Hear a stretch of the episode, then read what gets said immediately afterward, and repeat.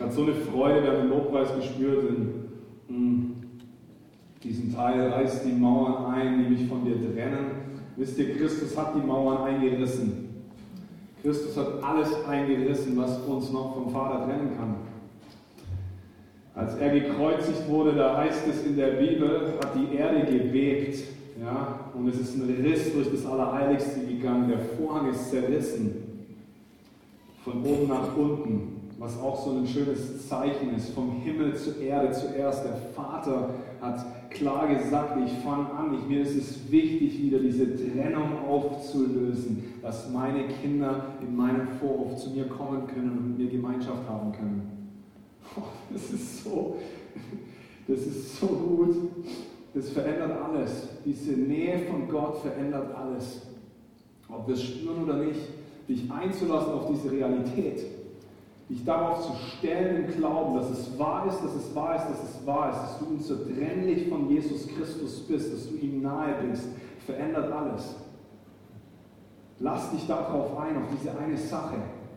Auf diese eine Sache. Jesus, danke, dass du jetzt gerade bei mir bist, da bist.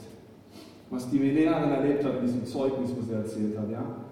Und dann fängt Gott plötzlich an, in anderen Teilen von deinem Leben seine auszubreiten und unmögliche Dinge möglich zu machen.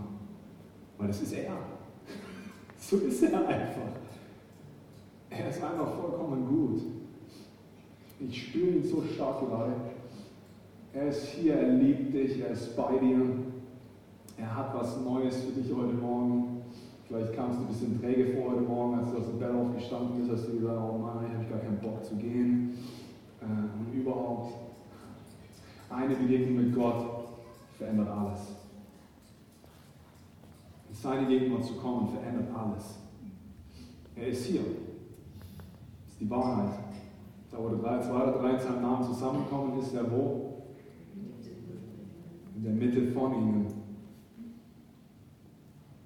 Als du Christus dein Leben gegeben hast, zu was wurdest du?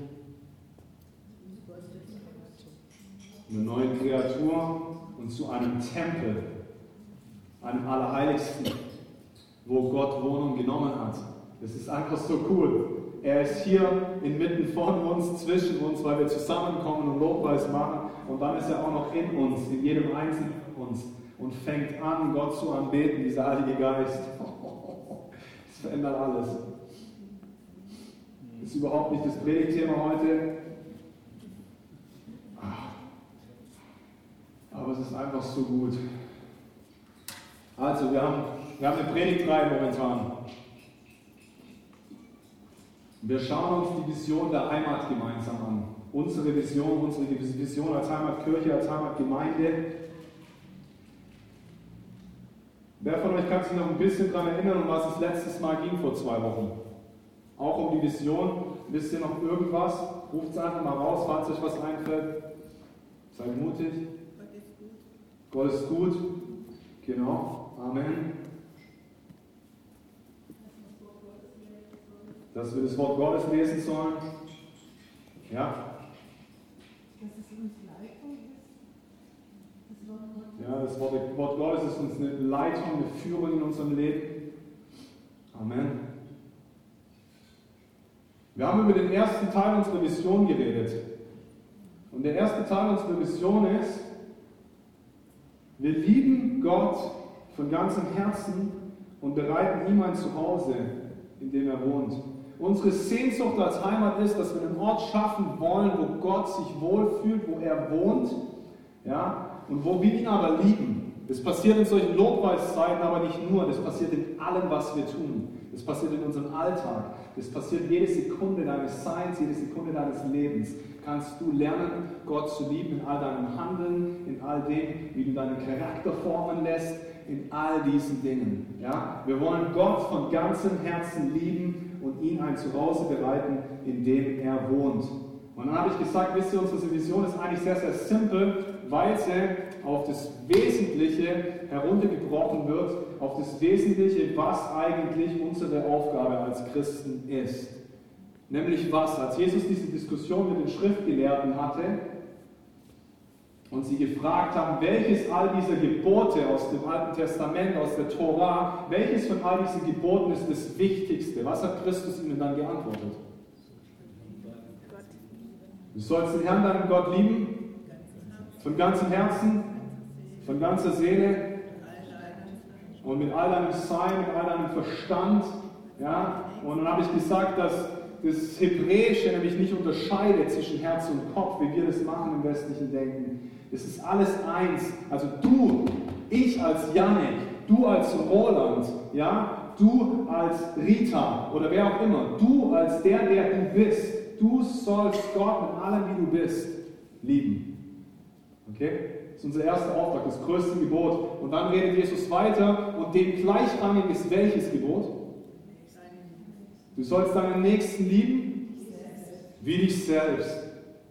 Also gibt Christus uns, er bricht das gesamte Gesetz. Und wer da mal Lust drauf hat, und ich habe letztes Mal auch gefragt, wem ist das alles manchmal ein bisschen zu kompliziert, was man alles so machen soll ähm, und an was man sich alles halten soll. Ja, wenn wir das Alte Testament lesen, vor allem den Levitikus, ja, das vierte Buch Mose, wenn du, wenn du das liest, all diese Regeln, all diese Gesetze, all diese Reinhaltungen, all das, woran ich mich halten soll, das ist alles gut und das ist alles richtig und das ist alles Herz Gottes, ja. Aber wenn wir das alles herunterbrechen, können wir es auf diese drei Dinge herunterbrechen. Lern in deinem Leben Gott mehr zu lieben, ihm von ganzem Herzen nachzufolgen und dann fang an, dich selber zu lieben und aus dieser Liebe zu dir selber heraus deinen Nächsten zu lieben, ja, den Gegenüber zu lieben, deinen Nachbarn zu lieben, der neben dir sitzt. Und wir haben das dann als Heimat Ich habe euch hier nochmal die Bibelstelle, das steht in Matthäus 22, Vers 36 bis 40 aus der Schlachter hier. Und es ist echt cool, auch in Vers 40 dann ganz unten, sagt dann Jesus nochmal, an diesen zwei Geboten hängen das ganze Gesetz und die Propheten. Was sagt er damit? Das ganze Gesetz ist alles, was Mose empfangen hat. Und die Propheten, das sind dann die ganzen prophetischen Bücher, die danach im Alten Testament kommen. Jesaja, Jeremia, Hesekiel, Malachi dann als allerletztes, all die anderen auch. Ja? All diese Dinge, die prophezeit wurden, all diese Vorschriften, die gegeben wurden, wir können sie runterbrechen auf diese zwei Dinge. Das erste, das größte Gebot ist, du sollst den Herrn deinen Gott lieben mit deinem ganzen Herzen, mit deiner ganzen Seele, mit deinem ganzen Denken. Und das zweite ist nicht vergleichbar, du sollst deinen Nächsten lieben wie dich selbst. Und wie wir das dann formuliert haben, als, als Heimat sehen wir hier einfach nochmal, lass uns das mal gemeinsam kurz aufsagen, okay? Wir lieben Gott von ganzem Herzen und bereiten ihm ein Zuhause, in dem er wohnt. Hier leben wir Familie, in der leidenschaftliche Nachfolger Jesu heranwachsen. Wir verändern unser Umfeld spürbar und lieben es, Menschen zu Jesus zu führen. Also diese Vision kann man auch, kann, können wir in drei Teile unterteilen. Den ersten Teil, wie gesagt, haben wir uns letzte Woche angeguckt. Wir lieben Gott von ganzem Herzen, bereiten immer zu Hause, in dem er wohnt. Den zweiten Teil, auf den will ich heute eingehen. Hier leben wir Familie in der leidenschaftliche Nachfolger Jesu heranwachsen. Der dritte Teil geht es dann nächstes Mal darum und da wird es dann auch bei dem Einsatz kommenden Samstag darum gehen, ja, wir wollen Menschen zu Jesus führen, wir wollen das lernen, ein Zeugnis für Gott zu sein.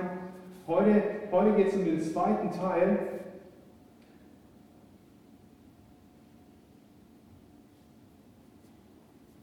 Wir haben diesen Satz, deinen Nächsten zu lieben, in, in, in diesen Satz für uns verpackt. Ja, wir wollen Familie leben, in der leidenschaftliche Nachfolger Jesu heranwachsen. Was bedeutet das? Das wollen wir uns heute angucken. Was bedeutet das für uns? Was ist uns da wichtig? Und wie kann ich das ganz praktisch, ganz praktisch umsetzen? Okay? Was ist denn Familie und, und wie leben wir das? In, Im Psalm 68, Vers 6 finde ich mega spannend. Da, da steht, Gott bringt die Einsamen in Familie. Im Englischen heißt God, put, God puts the lonely into family. Gott bringt die Einsamen in eine Familie hinein. Falls du eine tolle leibliche Familie hattest, dann darfst du richtig dankbar sein. Falls du nicht nur eine tolle leibliche Familie hattest und da nicht nur positive Erfahrungen hattest, dann darfst du heute auch dankbar sein. Weil, als du dich für Jesus entschieden hast, bist du hineingeboren worden in eine neue Familie. In eine himmlische Familie, in eine geistliche Familie, in, in diese Familie. Und das sagt dieser Psalm, dieser Psalm 68, Vers 6 ist, Gott bringt dich als Gabriele. Gott bringt dich, als wer immer du bist. Gott bringt dich als XY. Gott bringt dich, indem du vielleicht einsam bist und dich manchmal alleine fühlst. Gott bringt dich in eine Familie, wo es einen Vater gibt, unser Vater im Himmel, wo es aber auch geistliche Väter und Mütter gibt. Ja? Die im Glauben schon weiter vorangekommen sind. Ja? Wo, wo es einen Sohn gibt, Christus. Ja? Im Himmel, das ist so schön, Familie ist nicht nur eine Idee hier auf Erden, Familie ist eine Idee, die aus dem Himmel kommt. Da gibt es einen Vater. Selbst in der Dreieinigkeit gibt es diese familiäre Dynamik. Es gibt diesen Vater, Gott der Vater, und dann dieser Sohn, der sich dann opfert für uns und hingibt. Und es gibt noch den Heiligen Geist. Ich sage nicht, dass der Heilige Geist die Mutter ist, aber er ist der, der tröstet. Er ist der, der beisteht, was doch oft auch Mütter machen. Ja? Die neun Monate lang ein Kind tragen und dann stillen an ihrer Brust. Der Heilige Geist, der nahe ist, der bei uns ist, ist so eine schöne, es ist so schön, wie dann Gott gesagt hat, alles klar, lass uns dasselbe Modell auch auf Erden aufbauen. Und ich weiß, es funktioniert nicht immer positiv und nicht jeder von uns hat es gut und, und, und super erlebt. Aber im Himmel, diese geistliche Familie, es war eine Idee, die aus dem Himmel gekommen ist. Nicht umsonst hat dann Gott am Anfang Adam und Eva geschaffen und nicht nur eine Art von Mensch. Er hat Mann und Frau geschaffen, dass Kinder in dieser Familie groß werden. Ja? Er hätte auch sagen können, ich schaffe einfach direkt zwei Millionen Menschen und damit ist es erledigt. Die vermehren sich nicht mehr einmal ein für alle Mal. Die werden unendlich Jahre alt auf der Erde und damit ist es gut. Nee, nee, nee. Es war alles ein einzigartiger Plan, wo wir von klein auf groß werden und groß wachsen. Und auf jeden Fall diese Familie, wir glauben echt, dass, dass Familie zu leben der Masterplan Gottes ist, die Erde zu erobern und die Erde um die Menschen zu erreichen. Jesus hat es dann auch wieder kopiert, ist doch ganz spannend, oder? Am Anfang Adam und Eva, die einfach fruchtbar sein sollten und sich vermehren, sich vermehren sollen. Das war der wesentliche Auftrag, den Gott ihnen gegeben hat. Und was hat Jesus dann getan? Jesus hat Jünger berufen. Und Jesus hat drei Jahre lang intensive Gemeinschaft mit ihnen gelebt. Wer das mal ein bisschen verbildlicher sehen möchte, gibt es eine unfassbar gute Verfilmung momentan mit ganz, ganz vielen, ganz, ganz vielen Serien. Das heißt The Chosen. Gibt es mittlerweile auch die ersten zwei Staffeln auf Deutsch. Das ist so schön, wie die das darstellen, wie Jesus mit seinen Jüngern interagiert, wie er die ganz unterschiedlichen Leute beruft. Ja, einen Zöllner, eine Prostituierte, eine, die völlig besessen war, es ist so wunderschön, wie er die einfach liebt und sie herausfordert und, und sie in Wachstum hineinbringt, in ihre Berufung hineinbringt, immer wieder ermahnt, ihnen beibringt, Gemeinschaft mit dem Vater zu leben. Das ist Familie, das ist geistliche Familie. Das wollen wir. Deswegen haben wir explizit gesagt und es explizit gewählt, wir wollen nicht nur den Sonntagmorgen Gottesdienst machen, weil wisst ihr, was ein Sonntagmorgens Gottesdienst macht? Er belehrt dich gut, aber was er schafft, ist, er schafft Weisen. Ja, du kommst Sonntagmorgen, sorgst dich kurz rein, hörst dir eine tolle Predigt an und dann gehst du alleine wieder nach Hause. Deswegen wollen wir Hauskirchen leben, weil da Familie stattfindet, Gemeinschaft stattfindet, wo wir einander schleifen. Wie heißt es? Eisen schleift Eisen in den Sprüche 27, Vers 17. Wie man Eisen durch Eisen schleift, so erschleift ein Mensch den Charakter des anderen. Du brauchst den anderen. Warum? Dass du Christus ähnlicher wirst. Was ist unser wesentlicher Auftrag hier auf Erden? Ich glaube, und du darfst die Bibel gerne anders für dich interpretieren, ich glaube, es gibt einen wesentlichen Auftrag hier auf Erden. Wenn ich einmal vor dem Vater stehen werde, wird er mich fragen und ich werde vielleicht anfangen zu sagen, oh, ich habe eine Gemeinde gegründet. Ich habe die Heimat gegründet mit Freunden zusammen. Ich habe dies und das getan. Und dann wird der Vater mich anschauen und sagen, aber kennst du mich? Unser wesentlicher Auftrag hier auf Erden ist, ihn zu kennen. Diese Antwort möchte ich ihm geben. Ja, Vater, ich habe dich bereits hier gekannt. Ich habe alles dafür getan, dich besser kennenzulernen, wer du bist. Und ich glaube, die zweite Sache wird das sein, dass diese Erde hier nicht einfach nur diese Erde hier ist, wo ich eine Weile Zeit verbringe, der eine 30, der andere 40, der andere 50, der andere 80, 90 Jahre. Ich glaube, dass diese Erde eine Vorbereitung ist für deine Zeit in der Ewigkeit. Ich glaube, dass Gott anfängt, dich zu schleifen, dich zu verändern, dich ihm ähnlicher zu machen als Vorbereitung für die Ewigkeit. Dein Charakter ist ihm wichtiger wie all deine Gaben. Deine Hingabe an ihn ist wichtiger wie alles, was du tust. Ob du einen tollen Job hast oder nicht. Ob du 20.000 Euro auf dem Konto hast, ob du monatlich ein großes Einkommen hast oder nicht, es ist ihm alles egal, glaube ich, in letzter Konsequenz. Was ihm wichtig ist, ist, dass du ihn kennen sollst und dass du ihm ähnlicher werden sollst. Es wurde vor Jahren mein wesentliches Gebet, immer wieder, Gott, lass mich dich erkennen, ich brauche dich und fang an, mich dir ähnlicher zu machen. Und das ist ein gefährliches Gebet, sage ich euch, weil das wird schmerzhaft dann bringt er dich plötzlich in Situationen, wo dir deine Familie auf den Keks geht. Und wo du lernen darfst, geduldig zu sein. Dann bringt er dich in Situationen, die Woche hatte ich es erst, wo du krank in deinem Bett liegst und dich nicht mehr rühren kannst. Was ist jetzt da, Janik? Was ist jetzt wichtig? Ich sage nicht, dass Gott Krankheit schenkt, überhaupt gar nicht, aber er fängt an, es zu nutzen, um mich ihm ähnlicher zu machen.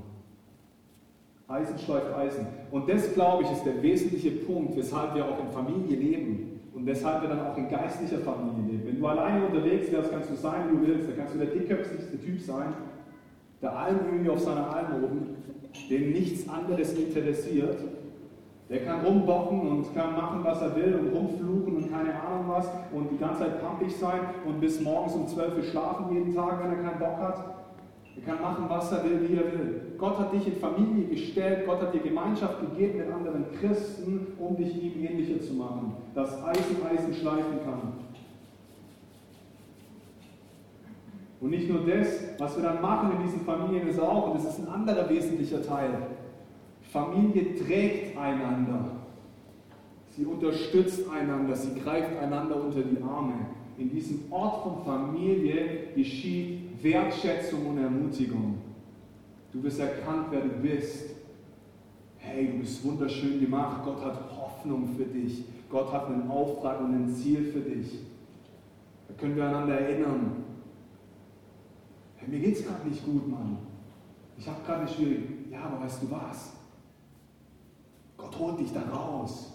Gott ist bei dir. Komm, lass uns gemeinsam beten dafür. Lass uns einstellen, du bist nicht alleine. Du bist nicht nur, nur mit Gott da drin, nein, wir sind gemeinsam da drin. Wir helfen dir.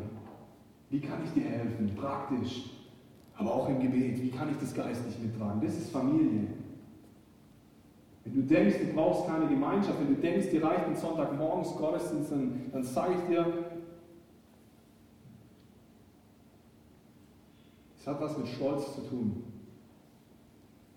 Das klingt hart. Ich weiß. Früher auch immer gedacht, ich weiß alles am besten. Ich brauche euch. Ich brauche die Gemeinschaft mit der Nette in der Gemeindeleiter, wo sie mich herausfordern in ihrer Unterschiedlichkeit zu mir. Und sagt, ja, aber Janik, so finde ich, soll man die Sachen nicht machen, so können wir es nicht machen. Da krieg ich erstmal einen Hals. Ja, aber ich will das so. Und dann fange ich an, mein Herz zu überprüfen und der Heilige Geist fängt an zu reden. Er stimmt, ja. Sie hat recht. Oder in der Familie. Oder mit deinem Ehepartner. Oder mit deinen Kindern. Das ist so. Wir brauchen einander. Wir brauchen diese Unterschiedlichkeiten, Persönlichkeiten. Schleift uns. Aber wie gesagt, ermutigt uns auch. Hebräer 3, Vers 13 heißt, ermutigt einander täglich. Wir können einander nicht ermutigen, wenn wir Einsiedler sind.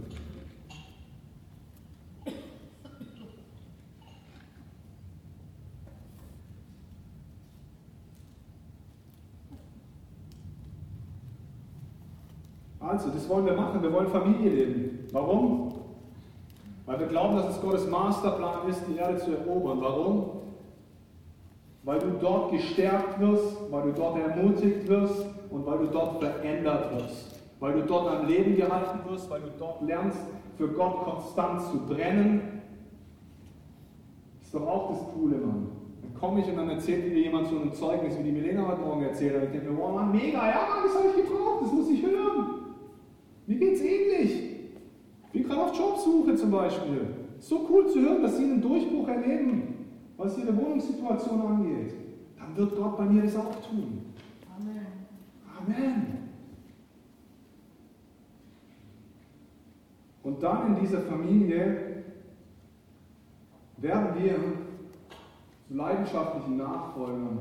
Das ist das Ziel. Das sind leidenschaftliche Nachfolger, die Jesus nachrennen in ihrem ganzen Herzen. Ja? Das ist wieder dieser erste Teil, wir lieben Gott von ganzem Herzen. Du sollst den Herrn, deinen Gott lieben von ganzem Herzen, mit ganzer Seele, mit deinem ganzen Verstand. Wir wollen zu leidenschaftlichen Nachfolgern werden. Was sind es? Frauen und Männer, die Gott von ganzem Herzen lieben und einander lieben wie sich selbst. Wie lernen wir zu lieben? Wie lernen wir zu lieben? Jesus sagt es hier ganz zentral. Lieb nicht deinen Nächsten. Das ist ganz wichtig, das ist ein wichtiger Punkt. Lieb nicht nur, lieb. Ich hätte auch sagen können, du sollst den Herrn, deinen Gott von ganzem Herzen lieben, mit deiner ganzen Seele, mit, ja, fang Gott, lieb Gott und liebt einander, hätte auch sagen können. Nee, er hat explizit gesagt, liebt einander wie euch selbst. Die Liebe zu deinem Ehepartner, die Liebe zu deiner Familie, zu deinen Kindern, die Liebe zu deinen Arbeitskollegen, die Liebe zu deinen Freunden, die Liebe zu deinen Nachbarn fängt damit an, dass du lernst, dich selber zu lieben. Und wie kannst du dich selber lieben? Indem du erkennst, wie sehr der Vater dich liebt. Damit fängt es an auf Gott zu schauen und zu erkennen, wie sehr der Vater dich liebt.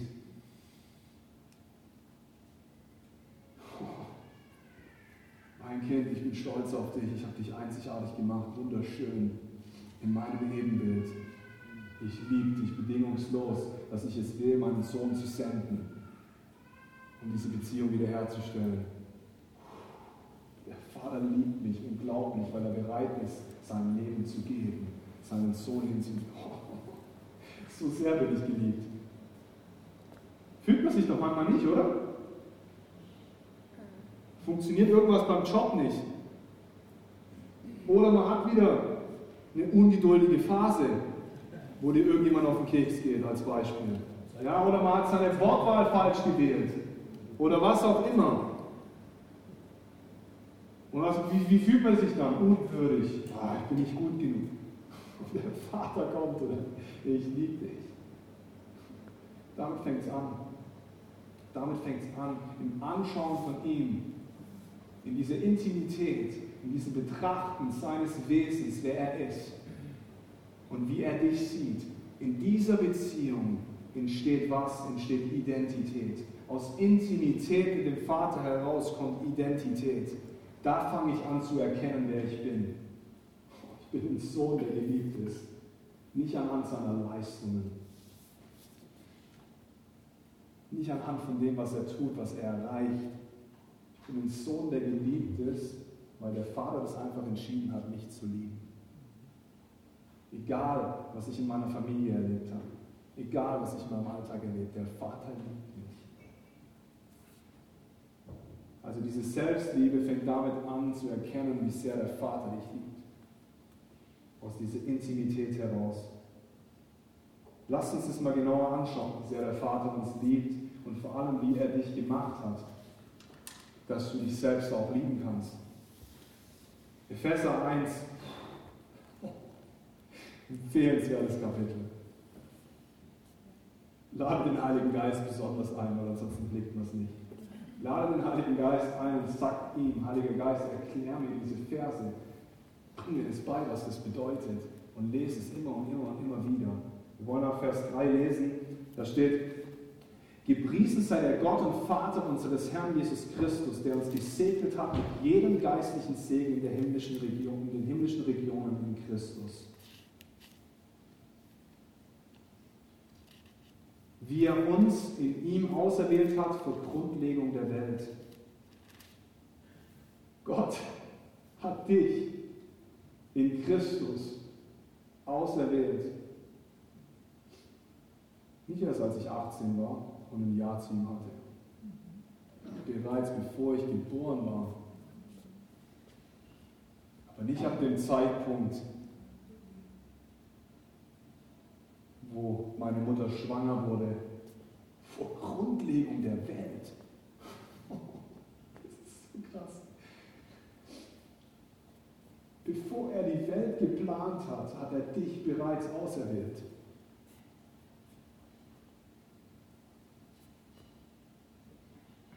Und dann warum? Damit wir heilig und tadellos vor ihm seien in Liebe. Du bist heilig in Christus. Du bist tadellos in Christus. Versteht mich nicht falsch. Das heißt nicht, dass all, unsere, all unser Tun immer tadellos ist und heilig ist. Aber wer du bist, im Innersten, wie du gemacht wurdest von Christus, in dem Moment, als du Ja zu ihm gesagt hast, da hat er dich heilig und tadellos gemacht. Dieser Mensch, diese innere Realität ist heilig und tadellos geworden. Es verändert alles. Er hat uns vorherbestimmt zur Sohnschaft für sich selbst durch Jesus Christus, nach dem Wohlgefallen seines Willens er hat uns vorherbestimmt, ein Sohn und eine Tochter zu sein. Sohn Gottes und Tochter Gottes zu sein.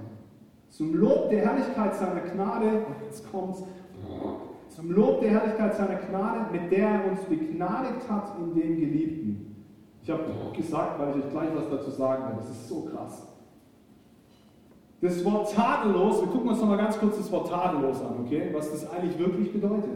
Das Wort tadellos ist das griechische Wort Amomos. Und was Amomos heißt, ist nicht nur tadellos, sondern es heißt fehlerlos. Gott hat dich ohne Fehler gemacht. Da ist kein Fehler. Egal was, dein, egal was deine Eltern zu dir gesagt haben, egal was deine Freunde schon zu dir gesagt haben, oh, du bist ein sturer Bock oder was auch immer, du bist fehlerlos gemacht. Christus hat dich in dem Moment, wo du dein Leben ihm gegeben hast, fehlerlos gemacht. 2. Korinther 5, Vers 17. Siehe, alles ist vergangen, Neues ist geworden. Du bist jetzt eine neue Schöpfung. Das Alte ist vergangen, dein altes Leben, dieses sündige Leben, dieses schlechte Handeln ist vergangen. Neues ist geworden, nämlich ein neuer Mensch, der heilig ist und tadellos ist. Tadellos heißt fehlerlos und ist der klassische griechische Fachausdruck für ein vollkommenes Opfer. Amomos ist der klassische griechische Ausdruck für ein vollkommenes Opfer. Sie sollten immer das erstgeborene Lamm, das komplett ohne Makel war, sollten sie opfern. Ja, dieser Priester, der dann einmal im Jahr ins Allerheiligste gehen durfte. Dieses klassische griechische Fachwort für ein vollkommenes Opfer. Christus war Amomos, weil kein Fehler und keine Beschädigung an ihm war. Das heißt, er war komplett ohne Fehler, ohne Sünde in all dem, was er getan hat. Okay, was heißt das? Christus war Amomos, fehlerlos, tadellos. Ich bin jetzt, ich bin jetzt genauso wie Christus. Das ist Blasphemie. Nee, Leute, das sagt das Wort Gottes. Moment, in dem Moment, wo du Ja zu Jesus gesagt hast, wo du in deinem Herzen erkannt hast, dass er dein Retter und dein Erlöser ist, wo du ihm gesagt hast, ich gebe dir mein Leben, vor dir lege ich alles hin, was ich bin. Ich gebe dir alles, Jesus. Ich gebe mich dir hin und ich sage, ich brauche dich und ich brauche deine Erlösung und ich nehme diese Erlösung an. In diesem Moment ist was krasses, übernatürliches passiert. Du bist zu einer neuen Schöpfung geworden, die jetzt wie Christus ist.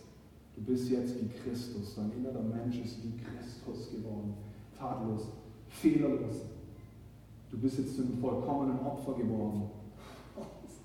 so krass. Durch Christus sind wir wie Christus vor Gott geworden. Durch den Glauben an Christus bist du wie Christus vor Gott geworden. Wenn du jetzt betest, ist es wie wenn Christus gebetet hat. Du hast den gleichen Zugang. Wenn du zu Gott gehst, ist es wie wenn Christus vor ihm steht, sein eingeborener Sohn. Sorry, das ist so gut. Du bist vollkommen jetzt. Keine Beschädigungen mehr, keine Fehler. Und jetzt das andere Wort, und das finde ich so krass, hier unten im Vers 6. Ich habe da so viel drüber gelesen und es nicht kapiert. Zum Lob der Herrlichkeit seiner Gnade, mit der er uns begnadigt hat in dem Geliebten. Also Gott hat dich begnadigt, Gott hat dir Gnade gegeben, das ist ein Geschenk. Ja? Gott hat dich beschenkt mit der Vergebung all deiner Sünden. Ja? Mit der Vergebung all deiner Fehler hat er dich beschenkt und er hat dich mit diesem neuen Menschen beschenkt. Ja? Er hat dich beschenkt, heilig und tadellos zu sein. Dieses Wort begnadigt kommt vom griechischen Karito. Keine Ahnung, ob man es so ausspricht, egal. Wer Griechisch kann, korrigiert mich. Und was es heißt, ist nicht nur, du bist begnadigt worden, sondern du bist annehmbar geworden. Ja? Annehmbar in dem Geliebten. Du bist angenehm geworden. Du bist angenehm vor Gott geworden. Du bist liebenswert geworden. Du bist jetzt bevorzugt. Mit Gnade wirst du beschenkt. Ja? Aber dieses in dem Geliebten, durch den Geliebten Gottes, durch Christus bist du jetzt ebenfalls liebenswert geworden. Du bist vollkommen liebenswert geworden in allem, wie du bist. Ist nicht nur begnadigt, es ist viel mehr. Wenn ich zu Gott komme, ich bin angenehm vor ihm. Könnt ihr auch mal nachgucken, was angenehm heißt. Ja, ein bisschen, was bedeutet es eigentlich, angenehm zu sein? Du bist angenehm geworden vor Gott. Es ist angenehm vor Gott. Ja? Du bist annehmbar geworden.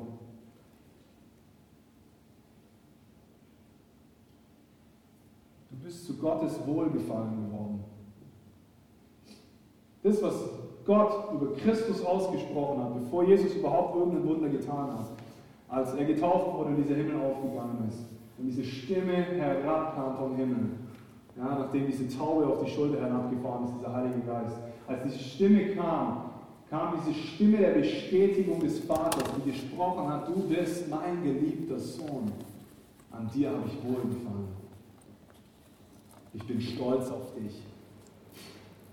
Passt auch nicht in unser menschliches Denken. Hä, wir haben noch gar nichts erreicht.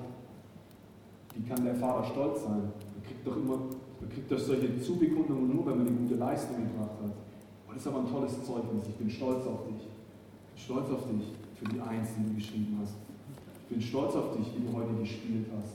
Ich bin stolz auf dich. Ja? Beim Vater ist es ganz anders. Durch Christus und an. Wir müssen gar nichts tun, nichts, außer sein Werk anzunehmen, seinen Sieg. Durch diesen Sieg von Christus bin ich jetzt plötzlich annehmbar und Gott hat wohlgefallen an mir. Hey, ich hab doch gar nichts gemacht. Gott hat wohlgefallen an dir durch das Werk seines Sohnes. Gott hat dich heilig gemacht, tadellos, fehlerlos, gerecht. Du bist angenehm vor ihm, liebenswert. Das ist so gut. Leute, diese Dinge zu studieren, merkt, merkt ihr gerade, was in euch passiert? Ich spüre es richtig, ich kriege so eine richtige innere Zufriedenheit. Oh, ja, Mann, ich bin toll gemacht. Ich darf mich lieben. Und das ist dann die Basis. Das ist die Basis. Dieses Werk zu erkennen ist die Basis. Jetzt kann ich anfangen, jetzt kriege ich eine Zufriedenheit über mich selber. Und dann fange ich plötzlich an, den anderen auch zu lieben. Weil ich anfange, mich zu lieben. Weil er doch gleich gemacht ist. der Roland ist tadellos gemacht. Wow! Christus! Ich sehe Christus. Ich sehe Christus in dem anderen, auch wenn er sich anders verhält, wie ich mich manchmal verhalten würde. Er hat eine andere Eigenschaft von Gott gekriegt, eine andere Charakteristik. Aber er ist wunderschön gemacht. Sie ist wunderschön gemacht. Bei Kindern fällt uns das leicht, oder? Jetzt ist so goldig rumrennen. Die ersten Worte lesen. Da erkennen wir oft noch die Schöpfung, diese Einzigartigkeit. Wenn du erkennst, wie einzigartig du von Gott gemacht bist, dann lernst du auch dasselbe im anderen zu sehen. Wenn du erkennst, wie einzigartig du von Gott gemacht bist, dann fängst du auch an, das im anderen zu sehen. Dann laufen wir nächsten Samstag auf der Straße rum und es bleibt gar nichts anderes übrig, wie die anderen zu lieben, weil wir erkennen, wie einzigartig sie gemacht sind und wie sehr Gott sie liebt.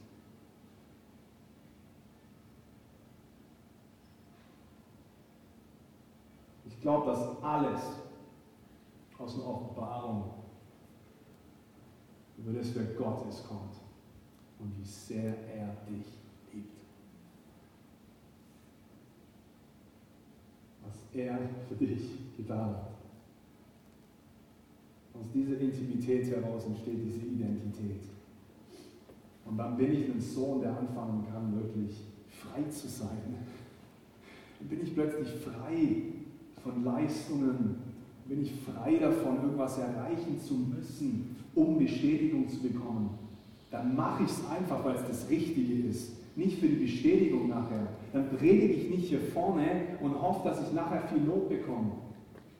Dann brauche ich das Lob gar nicht mehr. Ich bin dann in meiner Identität und es ist genug. Gott bestätigt mich.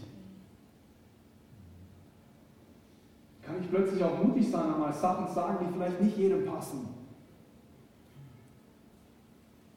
und der Heilige Geist es so führt.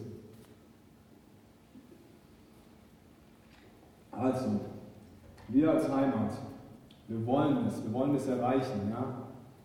Und wir sind im Lernen natürlich und im Prozess. Aber wir wollen diesen Ort der Familie schaffen, diese Familie leben, in der diese leidenschaftlichen Nachfolger heranwachsen, die Christus kennen, in dem erkennen, wer sie sind, ja, und dann auch erkennen, wer die anderen sind und diese Liebe weitergeben.